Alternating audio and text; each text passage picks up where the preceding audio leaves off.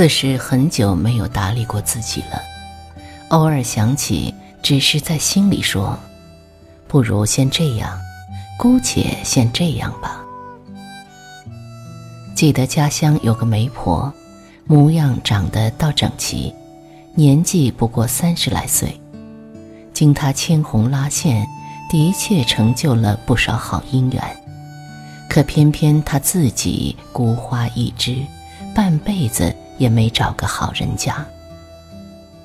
如此说来，我眼下的情形正和他有些异曲同工。所谓别人不帮是情理之中，可是连他自己也不上心，便有几分危险了。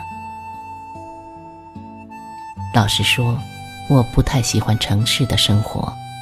每日一睁眼，就有大把的事情等着来做，所到之处人多车多，总有闪转腾挪的狭窄感。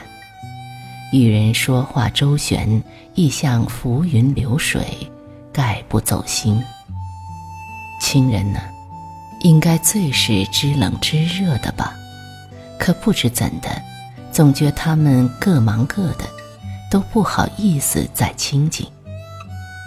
这时候，偌大的世界仿佛没人注意自己，仿佛只剩下自己。故而，有像我这样一时忘了打理自己的人，我得告诉他们说：没什么，这是可以原谅的。人自年少，再至成年。这其间的隔离之感固然是有，但远没有想到，被父母起了名字的这个人，从身体到心思竟一去不归。他在世上将要经历什么，心里起什么变化，吃的是胖是瘦，长得是黑是白，就连他自己也无法预料。从此。这个小小的自己，便独自寄身苍狼，落花浮水般的去了。城市，这个当初充满诱惑的地方，慢慢变成了以此为生的所在。原以为不过玩耍几年，还要继续行程的打算，却被这里绊住了脚。不知不觉。在这里恋爱、结婚、生子，一板一眼的过起日子。在规律的生活中，身体、头脑渐渐被固化，仿佛眼前的一切都还可以，十分应当，再找不出好的理由拒绝他们。自己，或者说自我。更或者说，那个有着梦想的人，开始在朝九晚五的生活中慢慢消失了，忘了动情，不会幻想，甚至多少年没有像样的笑过一回，哭过一回。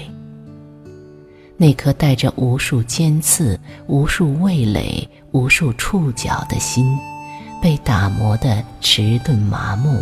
无所撼动了。走在大街上，放眼一看，雷同的装束、发型，雷同的背包、手机，还有雷同的没有表情的脸。可我知道，这里面的人，都有一个父母花心思起的名字。他当初会害羞，说谎的时候。会眨眼、摸鼻子。小时候在胡同里被狗撵过，吓得他的心砰砰响。长大后第一次握了女友的手，舍不得洗，回到宿舍闻个不够。估计他还记得家乡的院子里有个大连缸，窗前有个葡萄架，下雨的时候。